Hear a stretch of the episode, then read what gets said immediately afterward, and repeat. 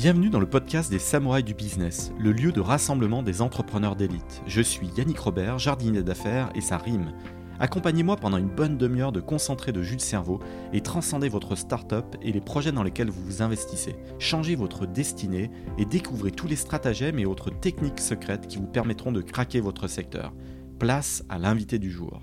Bienvenue dans ce nouvel épisode des Samouraïs du Business. J'accueille un super invité pour le 400e épisode. Ça me fait trop plaisir. Georges Mohamed Chirif, le fondateur de Buzzman. Bonjour Georges. Salut, comment vas-tu? La pêche, la pêche. Je suis content, c'est un achievement pour moi. C'est vrai, je, cours après quelques grosses cibles comme ça. Je t'ai relancé plein de fois. Tu as pu voir que je dépasse allègrement les 14 relances. Et je te remercie d'ailleurs pour cette euh, patience. On va revenir au démarrage de Buzzman. Parce que Buzzman, c'est quand même une aventure euh, qui s'enchaîne pour toi. À partir de 2006, après une année sabbatique d'ailleurs, où tu nous expliqueras ce que tu as fait. Mais j'aimerais revenir aux premières semaines avant la création du projet. Qu'est-ce que tu avais en tête? Tu étais dans quel mindset? Et on, déplorera après tout ce que tu as fait, mais vraiment, souviens-toi, il y a 16 ans, qu'est-ce que, qui tu étais? Qu'est-ce, que, qu'est-ce qui t'agitait? Alors, je suis obligé de faire un petit background avant parce que pour qu'on comprenne, en gros, j'ai arrêté, je me suis fait licencier de Publicis en 2014 euh, donc quelque part, euh, c'est un peu grâce à eux que je me retrouve là où je suis aujourd'hui. Euh, et j'ai vendu la maison où j'étais, ma première maison en fait, où j'étais à l'époque. Et pour la première fois de ma vie, j'avais un peu d'argent. parce que bon, je, viens plutôt d'un milieu assez défavorisé, fils d'immigrés, famille de sept enfants, archi, enfin bref, on va dire un, début, un début de vie assez difficile euh, par le, l'endroit où j'ai vécu, mais euh, très heureuse parce que euh, famille très aimante, parents très aimants et j'étais très heureux malgré le fait qu'on n'avait pas un sou. donc pour la première fois de ma vie, j'étais riche. Enfin, j'avais, j'avais, allez, on va dire peut-être un demi million et j'étais pour moi j'étais l'homme le plus riche du monde. du coup, je me suis dit quoi? Je me suis dit que j'allais investir un peu d'argent pour ma nouvelle maison et l'autre que j'allais voyager, profiter de la vie parce que ça faisait quasiment 12 ans, 13 ans que je travaillais et que j'avais envie de me reposer. J'avais plus la passion de la pub. La pub me faisait un peu chier, on va, va, pas, on va pas se mentir. tous les trucs du BVP, tous les clients, enfin bref, c'était grosse usine. Et, et, du coup, pendant un an, j'ai profité de la vie. J'ai profité de la vie, j'ai voyagé, j'ai fait la fête. vraiment, j'ai, je me suis vraiment, vraiment, vraiment fait plaisir. Et en gros, j'ai sédimenté. C'est-à-dire que j'ai euh, laissé tout redescendre. Et en fait, quand tu sédimentes, finalement, c'est comme quand tu prends euh, un, quand tu prends un, un, verre d'eau, tu mets de la terre, tu remues, c'est tout sombre. Et puis à un moment, quand tu laisses tomber, bah, la terre est en bas et l'eau devient claire, donc ça devient très, euh, très limpide. Et assez rapidement, j'ai vu qu'il y avait un truc qui m'excitait pas mal, c'était tout ce qui se passait du côté des États-Unis avec ce qu'on appelle aujourd'hui du brand content, mais, mais qui était beaucoup plus technique que ça, notamment une agence qui s'appelle Crispin Porter Boguski, qui a été clairement mon modèle pour euh, créer Buzzman. Et je me suis dit que ça n'existait pas en Europe, ni à fortiori pas en France. Il y avait des agences digitales, mais qui étaient, euh, on va dire, des gens qui faisaient des sites, du e-commerce et tout, ce qui n'est pas du tout euh, à la base qui m'intéresse. Et je me suis dit, bah, pourquoi pas le faire en France. Le problème, c'est que j'ai tellement fait la fête et que je me suis fait tellement exploser sur les travaux de ma nouvelle maison que je me suis retrouvé avec un découvert de moins 63 000 euros. Bonne expérience, hein. La, motivation revient vite là. Ouais, et en fait j'ai vraiment fait un up and down, c'est-à-dire que j'étais riche et d'un coup j'étais très pauvre et j'ai vraiment fait banqueroute. Et j'ai eu la chance d'avoir une banquière qui m'a qui m'a soutenu et un jour je me suis dit j'ai plus le choix en fait, il faut que je monte ma boîte pour euh, euh, pour euh, gagner de l'argent. Et en fait, dans ma petite tête, c'est une anecdote assez rigolote, je me suis dit, mais en fait, c'est hyper facile. Je vais créer une boîte et je vais me verser un salaire. Et avec ce salaire, je paierai mon crédit. Et donc, je suis allé voir ma banquière, fort de cette idée géniale, pour lui raconter ça. Elle m'a dit, bah écoutez, c'est super bien, mais vous avez des clients? Bah non. Mais c'est pas grave, je me fais un chèque à moi-même. Je, vais, je peux être que d'accord avec moi-même. Et, du coup, je pourrais faire un crédit. Elle me dit, bah ouais, mais ça, ça s'appelle un chèque en bois. Ah, j'ai fait, ah, ok, c'est donc ça qu'on appelle un chèque en bois. Et, euh, tu, es un hacker du système. Euh, ouais, mais euh, ce jour-là, j'avais l'impression d'être le plus grand génie que la terre ait jamais porté. Et en fait, j'étais juste un enfant naïf qui avait jamais créé une boîte et qui savait pas comment ça marchait. Et Dieu merci, j'ai pensé à appeler un Patrice Haddad, qui était le patron de, qui est toujours d'ailleurs le patron de Première Heure, qui a fait depuis le Red Star, etc. Et qui lui m'a cru en fait. Il m'a dit ok, bah vas-y, euh, je te file un salaire pour payer ton crédit et puis on monte cette boîte qui a l'air cool. Et puis on a fait une première campagne euh, directe et ça a cartonné. Donc si tu veux, avant de créer l'agence, pour résumer ma, réponse qui était un peu longue, mais qui est assez intéressante, je pense, pour les gens qui écoutent et qui pensent que créer une boîte, c'est toujours avec des grandes visions et tout. J'avais zéro vision. Ma seule vision, c'était de ne pas faire banqueroute et de ne pas me retrouver en prison. Par contre, tu as un savoir-faire, parce que le copywriting, ça, c'est comme le vélo. Quand on est un super champion, on, le reste. Alors, le, copywriting, comment ça, ça, ça intervient? Comment ça, ça naît chez toi?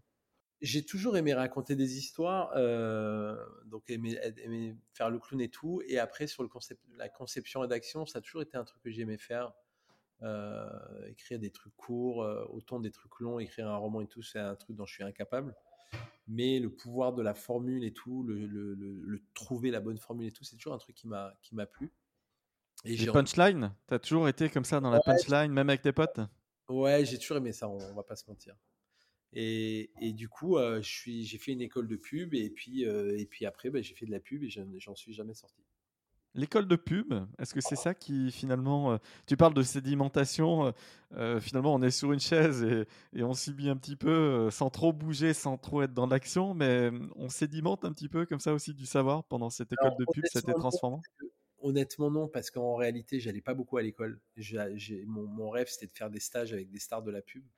Et, en fait, j'étais vraiment pas un, très bon, j'étais pas très assidu, on va dire, enfin, voire quasiment pas. Donc j'étais inscrit à des écoles et je passais mon temps à faire des stages. C'est ça qui m'intéressait. Première année de Buzzman, si tu la, la résumes en cinq piliers forts, ça a été quoi? Écoute, je pense que c'est là où je me suis dit que j'avais peut-être une bonne étoile parce que j'ai commencé et j'ai eu la chance d'avoir un, un, gros budget tout de suite, puisque c'était euh, pour le lancement du, hot dog chez Quick. Et on avait fait tout un clip vidéo avec un chien rappeur, euh, un truc assez azimuté. Et, en fait, le président de Quick avait dit euh, on va mettre beaucoup d'argent là-dessus parce que ça, ça va rendre fou mon fils. Et, donc, j'ai eu, on va dire, le premier projet à vraiment crever l'écran. Et pour la petite histoire, en fait, on a fait deux ou trois campagnes la première année. Euh, j'ai eu mon premier salarié qui est, qui est encore à l'agence aujourd'hui, même s'il est parti à Amsterdam, Sébastien Partica. Et, en fait, au bout d'un an et un an et demi, euh, euh, Patrice m'a dit en fait, il y a un problème parce qu'en fait, tu deviens concurrent de mes propres clients. Donc un matin, il m'a dit bon, en fait, on va arrêter Buzzman.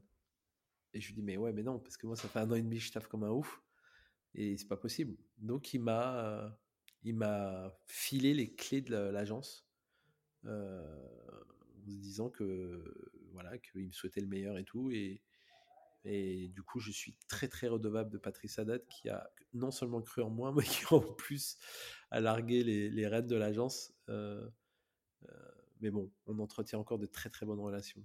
C'est vraiment quelqu'un qui a. Au passage, de, au passage de tes deux ans, Buzzman ressemble à quoi? Au passage des deux ans, on est une petite agence, on est 7-8.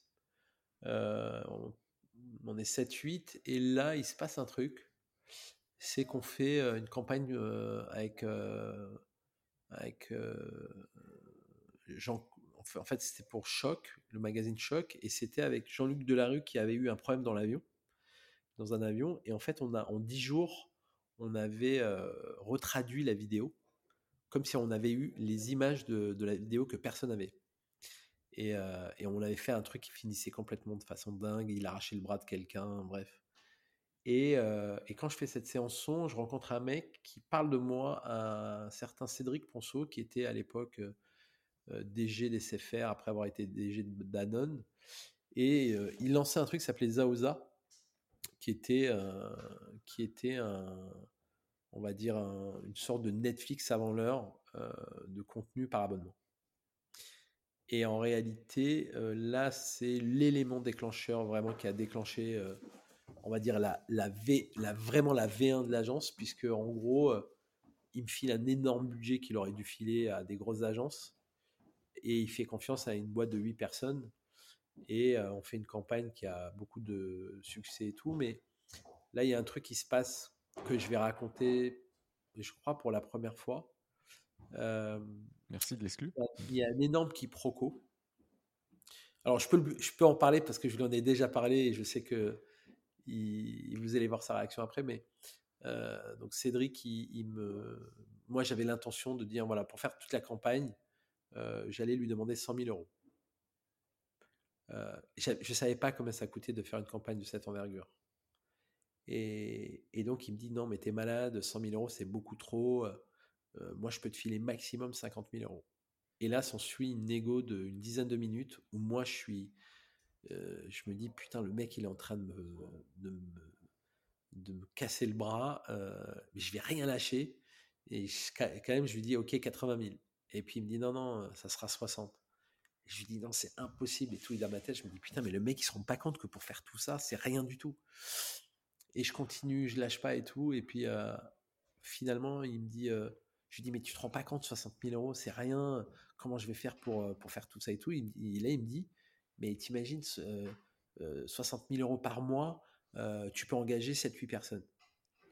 Et là, dans ma tête, je me rends compte que le mec parle pas pour faire la campagne, mais il me parle de donner des honoraires tous les mois. Donc, moi, je suis à 60, lui, il est à 720.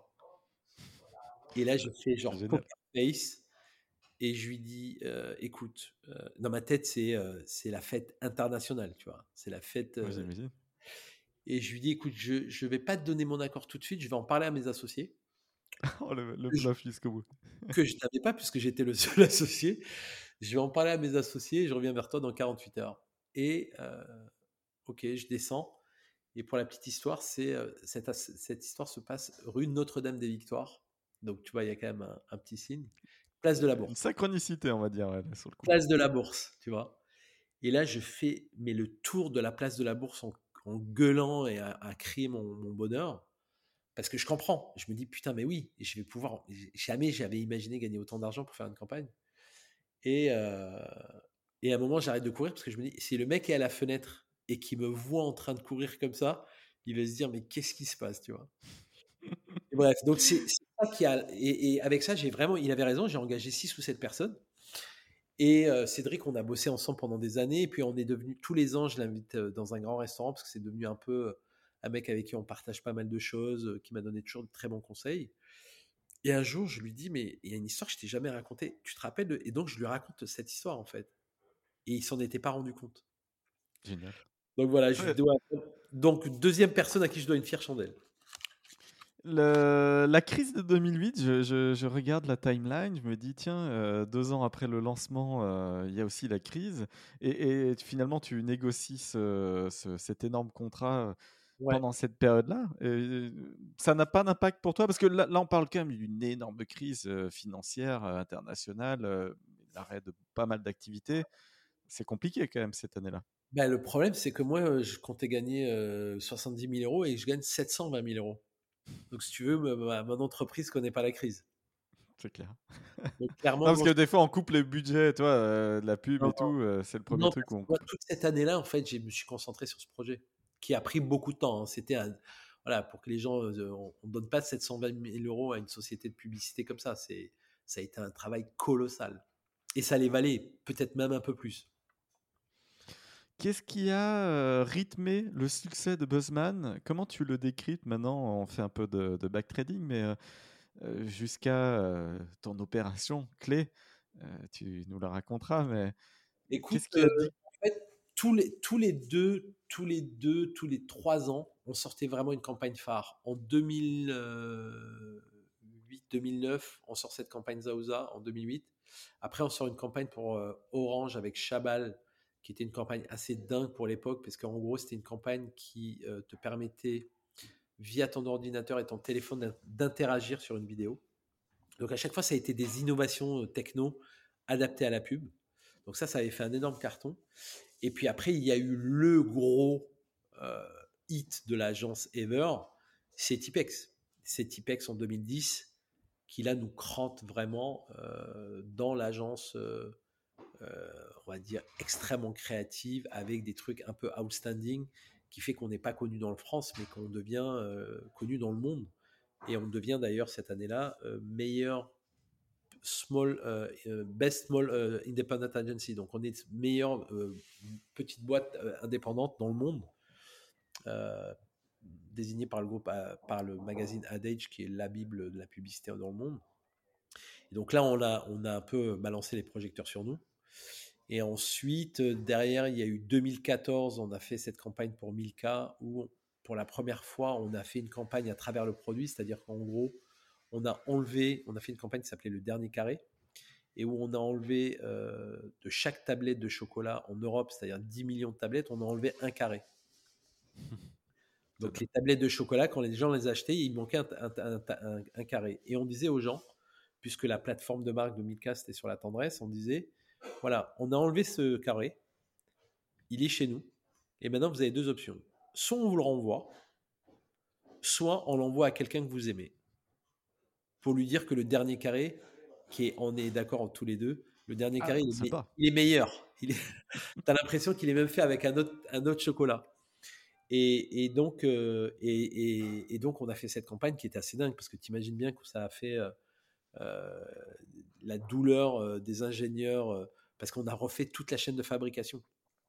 Oui, oui, oui, il y a un enjeu. un énorme carton et en 2014, ça a été un énorme carton et aussi la preuve qu'après Tipex, on avait fait encore un autre truc que personne n'avait jamais fait et ça a été surtout le premier lion d'or à Cannes de l'agence. et ça, c'était c'était vraiment. Consécration, c'est quelque chose que tu recherchais intérieurement ou ça arrive et, c'est génial. là, c'est vraiment c'est chair de poule. Euh, là, je me dis putain, ok, là, là, on a vraiment fait un truc. Euh, tu vois, c'est pas un achievement parce que euh, moi, je suis un compétiteur et que je suis assez difficilement rassasié, mais mais là, je me dis waouh. C'était quand même dans ta to-do list. À un moment donné, voilà, tu, tu, tu, as, tu, as, checké quelque chose. Voilà, il fallait, que il fallait au moins 15 jours j'ai un Gold Lion à Cannes. Et surtout, celui-là, il était vraiment outstanding. C'est-à-dire que c'était un, un, truc que personne n'avait jamais fait, de, de jouer à, la, à, ce point-là sur le produit et de changer le produit pour en faire une campagne de communication. J'avoue que coup de génie. Qu'est-ce qui, qu'est-ce qui fonctionne? C'est quoi le process? C'est quoi la méthode pour créer la différence? Il y a forcément une secret sauce quelque part. C'est vos séances de brainstorming? Comment ça, comment ça euh, D'abord, ça veut dire qu'on a quand même des équipes, euh, et ça, ne s'est jamais démenti, on a des équipes euh, de gens extrêmement forts à l'agence. Donc, on attire. En fait, nos campagnes sont nos meilleurs directeurs de développement et nos meilleurs RH. Et un meilleur, directeur de développement, c'est-à-dire ça attire les clients. Et nos meilleurs RH parce que ça attire les talents. Et en fait, c'est un cercle virtueux. En fait, quand tu fais du bon boulot, tu attires de meilleurs clients et tu attires les meilleurs talents. Et avec ces meilleurs talents, tu vas faire encore de meilleures campagnes et tu vas tirer, etc., etc. Euh, il n'y a pas vraiment. Alors, il y a une ligne directrice. Hein. Il y en a deux. La première, c'est que, en fait, nous, on part du principe que la pub, on est, euh, les gens n'aiment pas la pub. Et on va pas se mentir, ils ont un peu raison. Parce que c'est ah, chiant. Beaucoup trop de pubs, oui, c'est sûr, c'est nuisible. Alors, il y en a beaucoup trop. Et pour 80% des, des, cas, elles sont nazes. Donc, ça, c'est la première chose. Et que donc, notre devoir, c'est euh, de les divertir. Et en gros, euh, comme on dit nous, c'est if you if you gonna if you gonna putain c'est quoi la phrase en anglais? En gros, si tu if you want to crash the party, bring some champagne. En gros, si tu veux t'incruster à une teuf, amène du champ.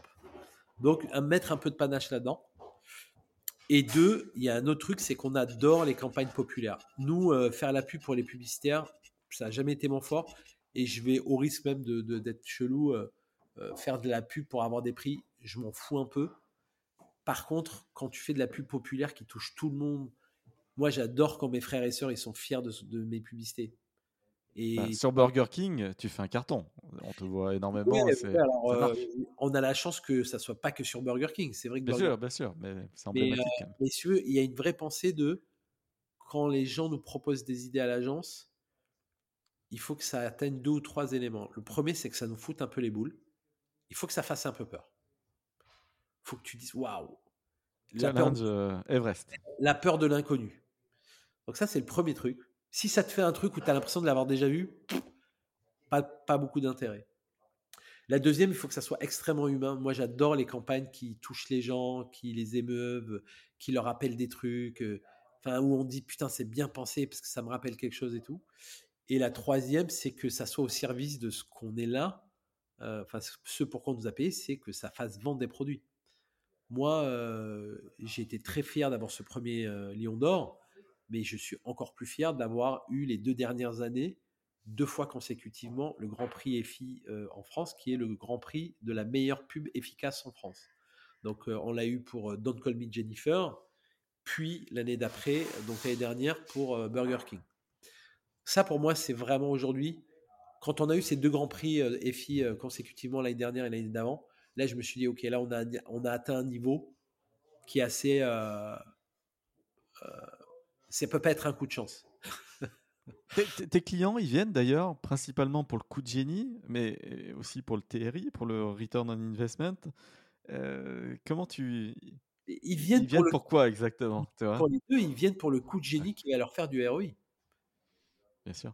Ils viennent pas que pour le, le, juste se faire éclater ou se faire amuser pour, euh, nous, on n'est pas des saltimbanques, en fait, tu vois? Nous, on est là pour faire des, trucs qui font, euh, qui font. Nous, on est des partenaires économiques de nos clients. C'est-à-dire qu'on est un bras armé euh, qui va leur faire gagner du temps, de l'argent, euh, des places de, de, de, de, des, parts de marché, etc. C'est un peu abrupt, mais c'est notre taf. C'est, on est des avocats et, et, on doit défendre les intérêts de, nos clients en, racontant leur histoire de la meilleure façon possible. Et c'est d'ailleurs pour ça que euh, je pense comme un avocat, tu peux pas tout défendre. Et c'est pour ça qu'on refuse plein de clients. En fait, on défend quand même beaucoup de clients auxquels nous-mêmes on croit. C'est-à-dire que quand euh, euh, on bosse pour Ikea, c'est qu'on adore cette marque parce que ça permet de se meubler de façon pas chère à la majorité des gens. Euh, Back Market, là, récemment, la campagne des chats, absolument génial. Je ne spoil pas à la fin, mais c'est génial. Enfin, tu me diras, je la spoil un peu en en parlant. Là. Back Market, typiquement, clairement, je suis extrêmement fier de bosser pour eux parce que pour moi, c'est des gens qui font du bien à la société dans laquelle on vit. C'est-à-dire que clairement, aujourd'hui, tu vois, j'ai donné carrément l'ordre à mon DAF de ne plus acheter euh, d'ordinateurs et de téléphones neufs. Non reconditionnés. Pas parce que c'est mon client, mais parce qu'ils ont raison on en a besoin en fait. Bah oui, on en a besoin, clairement. L'obsolescence programmée euh, Exactement. Nous, gave. Et puis, bon, voilà, euh, pouvoir réparer facilement, réouvrir, euh, rechanger des pièces. Back Market, ça arrive comment dans ton périmètre Tu connais les funders Non, pas du tout. Non, non, pas du tout. Ils faisaient du très bon travail avec Marcel d'ailleurs. Et ils ont fait un pitch au niveau européen et, euh, on a gagné le pitch avec, avec cette campagne et d'autres. Et puis la signature qui dit Hello Again. Parce que tu sais, les, quand tu allumes ton, ton, iPhone, il y a marqué Hello. Et nous, on a, on a fait cette signature qui devient la plateforme de, de Back Market et qui dit Hello Again. Parce que c'est ça, en fait, on va ressusciter des, des produits. Et, l'histoire des chats, pour pas la, la déflorer, les gens comprendront quand ils le verront. Allez, à voir. Allez, à voir. Ça, en plus, en termes de climax et tout, euh, vraiment, on est quasiment sur une production de, cinéma là. Ouais, ouais, c'est du Hitchcock. C'est du Et elle est assez surprenante. J'ai vu plusieurs de tes campagnes, mais celle-ci, elle est relativement marquante. Mais vraiment, sincèrement. Écoute, c'est une des campagnes marquantes de l'année. Je pense que euh, tu me parlais des, timelines comme ça. Tu en as une, je pense, qui a fait vraiment, qui nous a fait monter à un autre niveau de, parce qu'avant on nous disait ouais c'est des mecs qui font un peu des coups, il n'y a pas de, grosses plateformes de marque et tout. Je pense qu'il y a aussi la campagne mythique que je me dois de, mentionner parce que ça a été vraiment là où on s'est rendu compte que plein de clients nous ont appelé derrière. Tu sais, c'était une campagne qui disait si vous n'aimez pas vos imperfections, quelqu'un les aimera pour vous. Et où en gros on, on, avait mis, on, avait calmé, on avait redonné de la confiance à tous les célibataires qui se disaient ouais mais moi ça marchera jamais parce que j'ai un gros ventre euh, je suis pas beau, euh, je plus des pieds, etc., etc. Et on dit en gros, en fait, il y a toujours quelqu'un qui aimera tes défauts. Comme toi d'ailleurs, tu te rends compte que tu aimes quelqu'un quand tu commences à aimer des défauts que tu n'aimes pas chez quelqu'un. Là, tu dis ah tiens, cette personne, je l'aime un peu plus que d'habitude. Il te reste quoi, craquer euh, Tu as fait quand même énormément de choses. Tu nous parleras d'ailleurs de ton rapprochement avec Avas. comment se crée ce, type de deal-là Qu'est-ce que ça peut apporter mais, mais au fond, tu continues le game pour quelle raison? Euh, écoute, je continue le game pour deux choses. La première, parce que le, truc qui m'excite le matin quand je me réveille, euh, ce boulot m'excite toujours autant. En fait, j'adore ce taf. C'est un peu indécent parce qu'en réalité, euh, en plus, moi, j'ai pas l'impression de bosser. même si parfois c'est quand même dur, c'est il y a une charge mentale dure. mais en vrai, franchement, j'adore ce taf. J'adore ce travail d'équipe où on se prend la tête pour trouver la meilleure idée et c'est extraordinaire. Et quand tu la trouves, et puis après que tu la vas la vendre, et que les clients ils sont enthousiasmés, et puis tu produis le truc, et puis tu vois le résultat final, et que tu dis putain, c'est chouette, et puis encore derrière, tu le balances sur le net, et que là d'un coup, tu vois que tout le monde euh, applaudit et, dit du bien de ta campagne. On va pas se mentir, c'est un, un truc de valorisation qui est extraordinaire. Tu es comme ces sportifs de haut niveau, Roger Federer pour pas le ah, citer, qui, qui, ne raccrocheront jamais? Nous, on est un peu des sportifs de haut niveau, hein, c'est un peu la même chose. Hein. C'est un peu de la drogue, hein, c'est un peu de.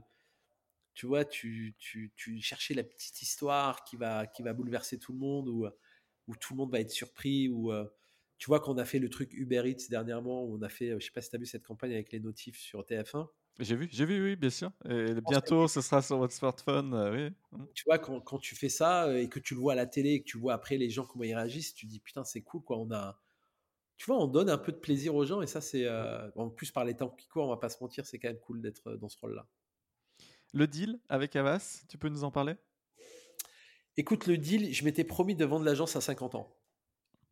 Voilà, c'était un, truc que j'avais euh, dans ma tête au moment où j'ai créé l'agence quasiment. Et, et, en fait, pendant à partir de 2011 jusqu'en 2000 19, euh, franchement, je pense qu'on a, on a eu euh, beaucoup de, propositions qu'on n'a pas faites. Et, euh, en fait, j'ai rencontré Yannick Bolloré, aussi via, le, via un mec qui s'appelle Mathieu Delesseux, que je remercie au passage, qui a vraiment, vraiment super bien ficelé le deal. Et il y a deux ou trois trucs qui m'ont vraiment mis sur de bons rails avec lui. C'est que d'abord, un, euh, j'ai senti qu'il était sincère sur le fait qu'il fallait qu'il nous laisse notre indépendance, parce que c'était ça le, vrai truc qui me faisait flipper. Moi, c'est euh, le grand groupe qui rentre dans ton, game et qui te fait changer tes recettes et, qui, est l'ingérence en fait. Et j'ai dit clairement, si ça doit être ça le deal, il faut pas le faire parce que moi, je resterai pas en fait. Donc, euh, ils nous ont laissé dans nos locaux dans le dixième. il n'y a eu aucune ingérence managériale. La seule chose qu'il y a, c'est un report financier, mais comme tout va bien et, je suis fier de ça aujourd'hui parce que trois ans euh, après, euh, euh, clairement, bah, ils, ont, ils, ont, ils ont fait ce qu'ils ont dit, c'est qu'ils nous ont laissé tranquilles. Cette photo avec Yannick Bolloré sur les, le, rooftop de Havas, tu t'en souviens? Beau souvenir? Ah Ouais, ouais, ouais, ouais. Non, c'est un. Tu sais, avant de vendre l'agence, je me suis fait quand même une ou deux falaises, comme on dit. C'est-à-dire que je me suis retrouvé au, au, bord de la falaise en disant Putain, mais qu'est-ce que je suis en train de faire? Et pas que pour moi, pour aussi l'agence et les salariés et tout. Tu dis, putain, je vais. Toi aussi, tu as peur de vendre ton âme au diable. Même si la personne en face de toi, qui a un truc familial aussi, euh, que j'apprécie parce que je suis très attaché à ça, mais. Et puis les, rencontres avec mes, autres associés et eux, euh, ça s'est super bien passé. Euh, mais je me suis fait quand même une ou deux en me disant que j'étais en train de faire la pire erreur de ma vie. quoi. Et... quoi, des fois il faut sauter et, on voit après. Hein. J'ai vraiment flippé. Et bien sûr, je me rappelle très bien de cette séance photo. Et puis en plus, euh, on a signé en réalité le 26 juillet, parce que je me rappelle des dates. Et, et j'ai demandé à ce que ça soit, euh, que ça soit officiel le 4 septembre, parce que c'était l'anniversaire de la, de la mort de ma maman. Et, euh, et je voulais qu'elle soit là, en fait. Donc c'était un, assez un, truc, un truc assez bouleversant pour moi. Euh, donc c'était que des belles choses, c'était, magnifique. Et franchement, euh, j'avais dit à l'agence, on avait fait un discours sur Roland en disant euh, s'il y a quelque chose qui change dans l'agence à partir d'aujourd'hui, il faudra nous le dire parce qu'on pourra revenir sur ce deal. Et à date, personne s'est plaint. Ça a vraiment rien changé pour eux. L'agence a fait que cartonner. Évidemment, en plus, il y a eu un truc qui aurait pu nous mettre tapis, c'était le Covid. Et en réalité, euh, ces deux dernières années, c'est les deux meilleures années de Buzzman, à la fois financière et à la fois en termes de, résultats euh, créatifs, euh, de campagnes qu'on a sorties, de milestones qu'on a mis un peu sur la place de, de Paris. On a été élu agence de la décennie donc ça, c'était quand même en 2020, ça a été aussi un truc qui nous a quand même vachement comblé. Ça s'explique parce qu'il y a des repères nouveaux, des, pertes de repères et, la création d'un nouveau monde. Et comme vous êtes très agile, très flexible euh, et, des, vrais explorateurs, des vrais inventeurs, c'est ça qui explique Ouais, je pense qu'on a, on a ce truc de. et, et, je pense que c'est un peu notre angoisse sur lequel on, contre lequel on combat, c'est-à-dire de, d'être, euh, d'être un gars. On se doit d'être buzzman, on se doit d'être les mecs qui trouvent des nouvelles choses, des nouvelles façons de faire de la publicité. Euh, donc ça nous met un moteur qui est extraordinaire et, alors on fait pas que ça. Hein. Des fois on fait des campagnes qui sont plus classiques et puis il y en a qui n'ont pas le succès des pas le succès qu'on aurait imaginé, mais tu vois, quand on fait pendant le, confinement et qu'on fait commander chez McDo et toutes les opérations euh, qu'on a fait pour Burger King, je trouve moi de façon très objective. Et puis en plus, euh, je suis que le faire valoir, mais, mes équipes, ils ont fait un travail phénoménal. C'est-à-dire pour moi, on a fait. Euh, et d'ailleurs, si tu regardes le travail de, des sept, dernières, voire huit dernières années, c'était en 2014. Donc ça fait huit ans maintenant. Le travail qu'on a fait avec Burger King depuis huit ans, si tu regardes tout ce qu'on a fait, de façon vraiment objective, hein, de, je, me place à l'extérieur, je pense que c'est parmi les meilleurs travaux publicitaires dans le monde, je pense. Oui. Parce que euh, ça, ça, ne s'arrête jamais. On en fait plein, on fait toujours des trucs nouveaux. Euh, même la signature sonore de Burger King, c'est un truc aujourd'hui. Euh, on a fait une opération là où c'est, on a fait un challenge TikTok et où toutes les pubs qu'on signe, sont faites par euh, les gens qui ont gagné le challenge TikTok. Bref, on, tu même la signature de la marque, on le met au goût du jour, de l'époque, avec, tu vois, TikTok et tout ça. Donc, ouais, on n'arrête pas d'innover. Et, on est, comme tu dis, on est un peu un labo d'expérimentation. Mais c'est ça ta force, parce que finalement tu vis des pics d'adrénaline euh, très très forts, mais, mais tu, tu y survis. Et ça, c'est. Je t'ai senti très ému lorsque tu parlais de ta réussite et, et, et donc, bah, c'est un peu normal. Tu as une personnalité qui est tournée vers les émotions. Ah bah oui. Oui, oui. C'est comme ça que tu réussis, mais tu aurais, tu aurais envie de, déployer encore quoi et, que tu aurais envie de, de, montrer, par exemple, à, ta maman si, Écoute, je pense que là, j'ai pas, c'est pas que je suis arrivé au bout parce que tu n'arrives jamais au bout, mais si on va dire que le dernier truc qui me ferait vraiment euh, hyper plaisir et qui pourrait pas clore ma carrière, mais, mais avoir un grand prix à Cannes, ça, ça me ferait, euh, ça me ferait vraiment kiffer. Ah bah, il faut, faut, y aller jusqu'au bout. Alors, Ouais, mais tu vois, même si je l'ai pas, je, serais, je, suis, je suis un mec comblé. C'est même pas que je suis comblé, moi, c'est j'ai mille fois plus que ce que j'ai toujours rêvé d'avoir. C'est-à-dire que en réalité, moi, mon, mon, taf, il est déjà fait en fait. Et, après, euh, demain, je vais être, demain, on va faire un print ou une affiche euh, pour une marque euh, que j'adore, tu vois. Bah, tu vois, quand on a fait, c'est un juif, un musulman, un viandard et un vegan qui sont à une table et c'est pas une blague, j'ai trouvé ça extraordinaire. C'était subversif quand même, hein? C'était extrêmement subversif et en même temps tellement rassembleur. Et pour un produit vegan, donc un truc qui est extrêmement moderne, et tu vois, cette affiche-là, j'étais super heureux de la faire. Donc le Grand Prix. Elle, a fait parler. Elle a fait parler. quand je l'ai vu, moi aussi, c'est vrai, c'est surprenant. Ouais, ça t'arrête. Et, mais si j'ai pas le Grand Prix, je m'en branle parce que je te dis, j'ai déjà tellement mille fois plus que ce que j'ai toujours imaginé que c'est que du bonus en fait. Les, clients, les clients, effectivement, tu sélectionnes, c'est important. Mais les sujets, est-ce qu'il y a des sujets franchement tabous? Ah oui, oui, oui. Mais alors, enfin, bizarrement, c'est plutôt l'humain et les, clients qui, dirigent un peu notre pensée. C'est-à-dire que euh, le Graal, c'est d'avoir un client génial et un produit génial. Par contre, des fois, on prend des clients qui sont vraiment des, personnes qui sont super et qu'on a envie d'accompagner, qui ont un produit qui n'est pas tueur à gage, mais on va les aider. Tu vois, quand on fait euh, Don't Call Me Jennifer, quand Sébastien Bismuth, le CEO, vient me voir en me disant je veux, je veux, j'ai mis des billes dans Jennifer, qui est quand même une marque qui avait vraiment disparu des radars et qui était un peu ringard. Je lui dis, mais pourquoi tu as fait ça? Pourquoi tu as mis l'argent là-dedans? Et le mec est tellement euh, euh, sympa, enrichissant, et puis pas du tout un marketeur, un mec hyper intuitif et tout. Je me dis, putain, je peux pas laisser ce mec comme ça, je vais l'aider. Et en fait, Don't Call Me Jennifer, qui a bouleversé sa boîte. C'est-à-dire que la boîte est devenue aujourd'hui à nouveau la boîte préférée des jeunes filles. avec tu recrées une marque en réalité. Ouais, ouais, c'est-à-dire qu'on a, on a quand même dit au mec, ta marque, elle est pourrie, son nom est pourri, donc on va l'appeler Don't Call Me Jennifer. Donc le mec a quand même changé toutes ses vitrines, tous ses logos, tous ses tickets, tout, tout, tout, tout, tout du début à la fin. Euh, ça faire ça, c'est génial. Et ça, tu le fais parce que tu as un mec en face de toi qui est un peu aussi taré que toi. Et par contre, quand tu lui donnes un truc qu'il fait, euh, qu'il excite et, et, et qui se dit, là, avec ça, je vais retourner ma boîte, le mec, il a fait tapis et il a fait. Donc ce mec est un mec alors nous, on est des fous de leur avoir proposé, mais le vrai dingo, c'est lui.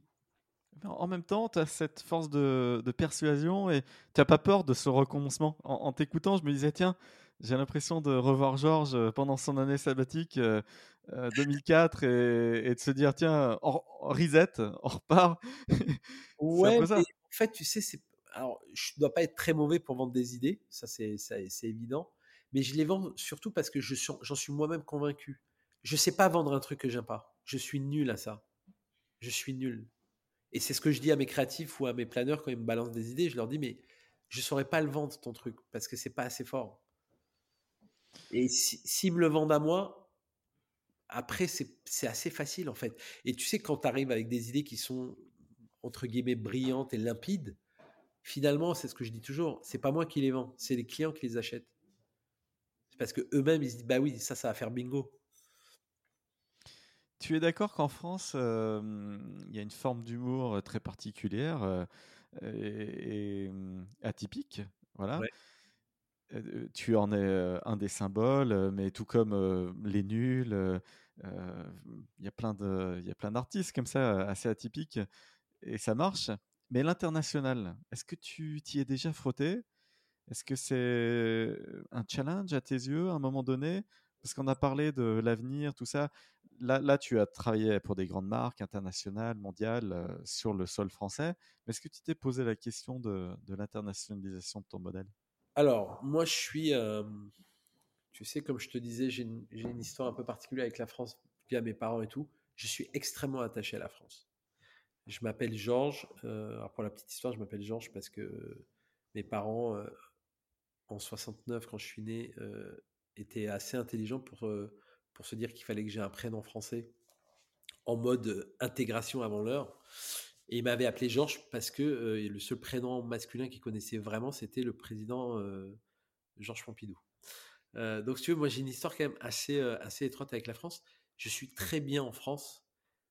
Avoir le souci de faire des campagnes internationales et tout, ça n'a jamais été mon truc. Je suis pas, je suis un conquérant dans mon, dans mon pays en fait. j'ai pas envie de, je suis pas un, j'ai pas envie de me lever à 6 heures du matin, lire le Herald Tribune et me dire que j'ai conquis le monde, ça m'intéresse pas. Euh, déjà, euh, nul n'est prophète en son pays. Déjà, si j'arrive déjà à être un bout, euh, un bout de personne qui réussit en France, je suis, j'en suis extrêmement fier. et tu vois, par exemple, j'ai été chevalier de la Légion d'honneur en 2017. Félicitations. C'est marrant parce que moi, ça m'a touché un petit peu, mais c'est surtout mes, mes, frères et sœurs. Quoi. J'ai vu le, dans leur regard et puis dans leur, même dans leurs pleurs et leurs larmes à quel point ils avaient été euh, émus et, fiers de moi.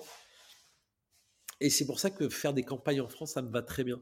Néanmoins, dans beaucoup de campagnes qu'on a faites, tu vois, Tipex, Milka, Mythique, euh, euh, des campagnes qu'on a fait dernièrement, on a plein de campagnes qui sont reprises par les, les, magazines étrangers et tout. Hein. donc on a, quand même, on a quand même beaucoup de succès à l'étranger aussi. Quand même. On est connu à l'étranger. Hein. Mais on le fait pas. Est-ce que tu es inspiré justement comme ça? Est-ce que tu es sollicité euh, par des, des, gars qui déboulent euh, Ouais.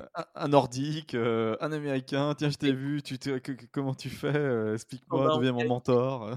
On a engagé deux teams. on a engagé un Portugais qui a fait cette campagne Milka d'ailleurs, Miguel Durao, qui aujourd'hui a une brillante agence au Portugal, qui est un mec super fort. On avait engagé un team de Suédois il y a 4-5 ans, 6 euh, ans peut-être maintenant, peut-être plus, je sais plus. Euh, mais oui, oui, euh, régulièrement, je suis, je suis appelé par des journalistes de Adage, Adweek pour faire des interviews. Mais je cours pas après ça, franchement. J'ai, j'ai pas, j'ai pas ce truc napoléonien, tu sais, de, vouloir conquérir le monde. C'est pas. Ouais, c'est défocalisant aussi.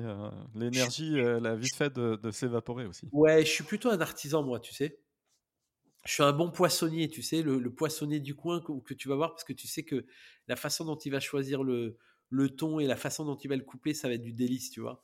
C'est plus Le, ça. le- poissonnier dans Astérix, il arrive et il cogne un peu. euh, Non, moi, je suis tu- plus- tu, tu défends certaines idées comme ça, qu'un gros poisson, et boum, boum, boum. Non, j'essaie d'être un peu plus subtil que ça, on va dire. J'adore. La, la grande famille de Buzzman, tu dirais qu'aujourd'hui, parce que bah, plein de gens sont passés, et tu l'as dit, euh, après on peut-être monté leur agence aussi, il y a combien de personnes qui sont passées depuis, euh, bah, du coup, euh, 16 ans Écoute, j'ai Buzzman? pas de chiffres, mais il y en a pas tant. Là, on est à peu près 200. Oui, oui, oui. Il y en a eu plein parce que Buzzman, c'est un centre de formation. Euh, on se fait chasser tout le temps les meilleurs éléments et ça fait chier, mais ça, ça fait partie du deal parce que notre rôle, c'est de créer les meilleurs publicitaires en France et que bah, c'est normal, à un moment, ils deviennent tous directeurs de création ailleurs, DG ailleurs, voire président. Et en réalité, c'est toujours euh, assez émouvant de les voir partir, mais en même temps, c'est une grosse euh, récompense et on est très flatté par ça.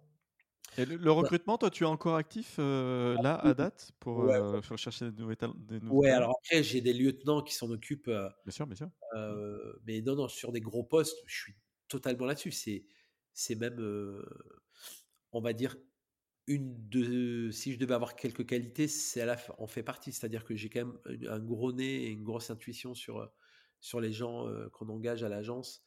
Et, et je, je crois que j'ai transmis ça aux gens qui engagent les gens. Euh, on, a, on a une sorte de culture d'entreprise de personnes euh, qu'on veut euh, au sein de notre agence qui est quand même assez particulière. Euh, Elle se résume euh, par quelle euh, valeur clé, comme ça la si première des choses, bizarrement, c'est pas le talent, c'est la bonhomie et le fait d'être un mec ou une femme sympa. Euh, c'est con, hein, mais c'est euh, on, a plutôt envie de bosser avec des gens avec qui on a envie de boire des bières derrière. Euh, un mec brillant, une meuf brillante, mais qui serait un sale con, une sale conne, ça nous fait chier en fait. Donc c'est con, mais d'un coup tu crées une sorte de, culture d'entreprise où les gens s'aiment bien, les gens s'apprécient, les, gens, les gens aiment bosser ensemble, et du coup, comme c'est quand même un métier dur, bah, comme dans un...